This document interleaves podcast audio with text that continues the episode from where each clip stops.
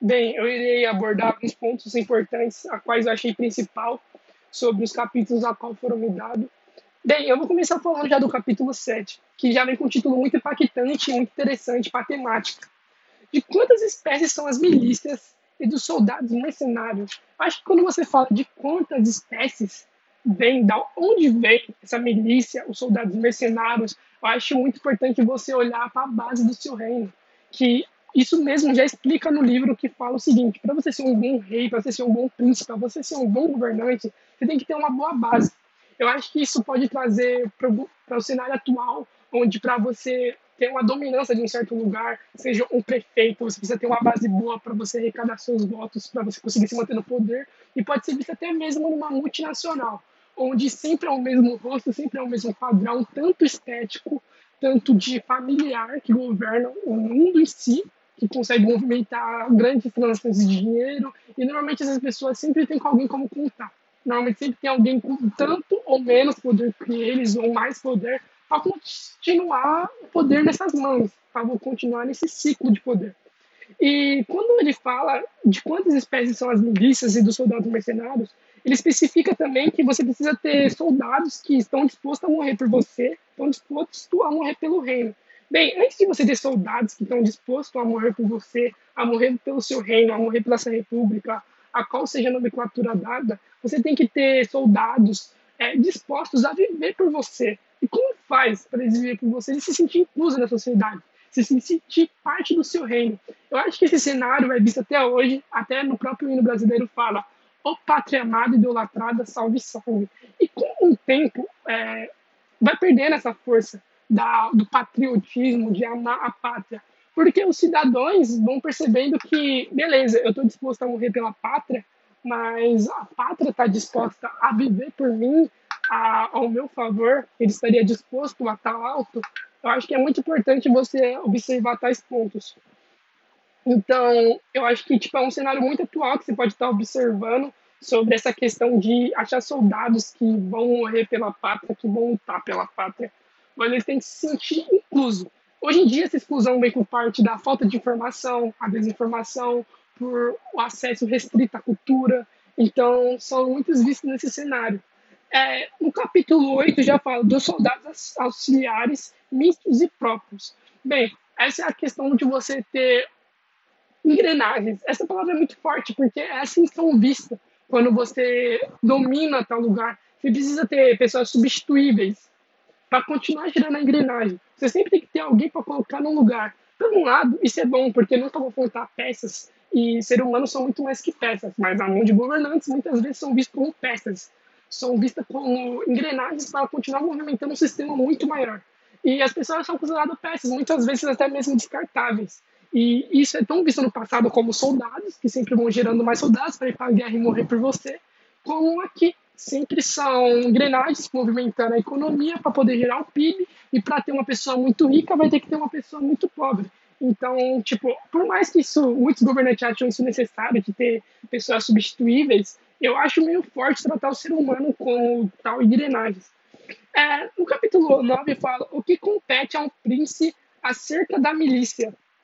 Bem, vamos lá. É muito engraçado, né? Porque muitas vezes o príncipe, ele é só uma marionete de uma milícia muito maior. Isso acontece tanto no governo atual, isso sempre aconteceu.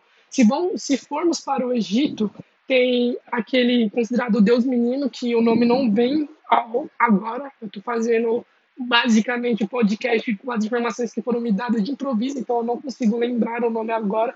Mas ele era manipulado pelo sacerdote. Ele era, se eu não me engano, ele assumiu o trono com 13 anos, por aí, muito novo, muito jovem.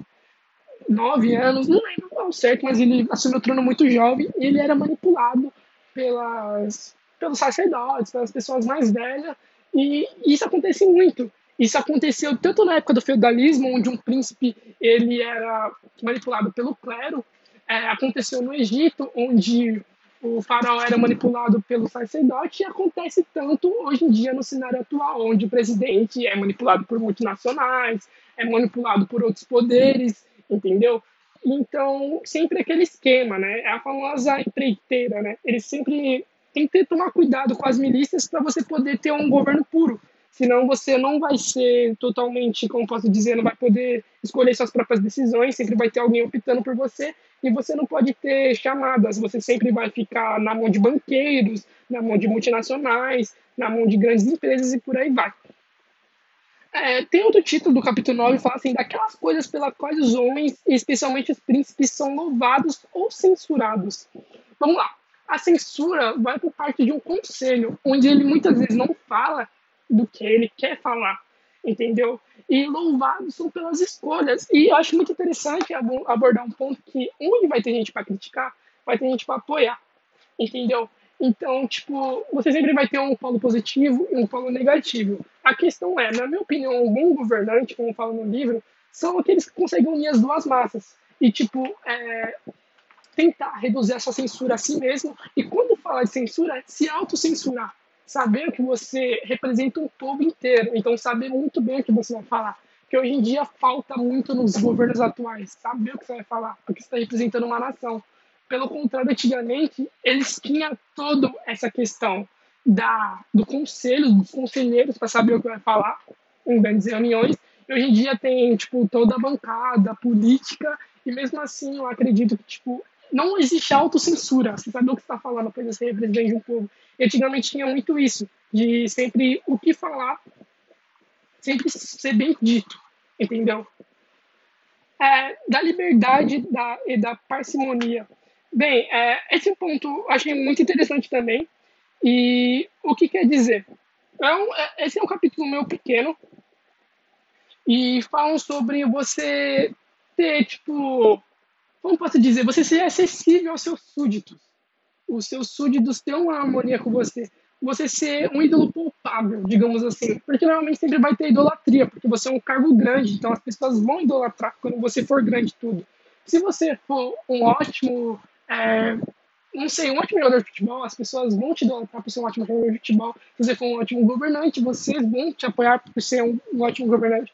Se você for um ótimo controlador de acesso, seus outros amigos controladores de acesso vão te achar interessante. Se você for um ótimo taxista, os demais taxistas das frotas vão te achar interessante e por aí vai. Então você tem que ter aquela harmonia com as pessoas que estão te seguindo. Você tem que ser aquela pessoa acessível, não uma pessoa rude, até porque você está representando o povo inteiro.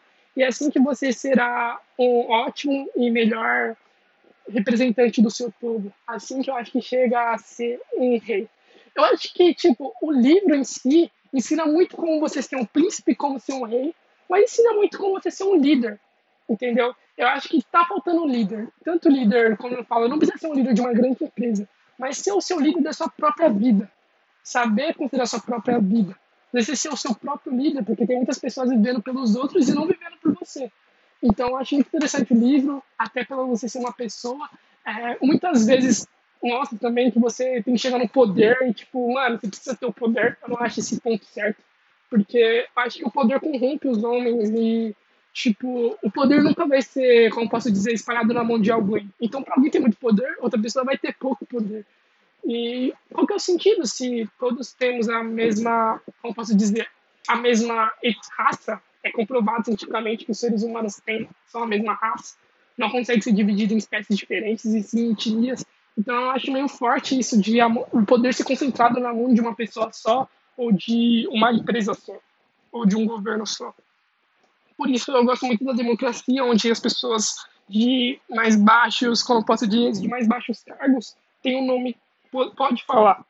Mesmo que não funcione tão bem na prática, pelo menos a ideia é boa. De você poder opinar, de você poder estar tá questionando.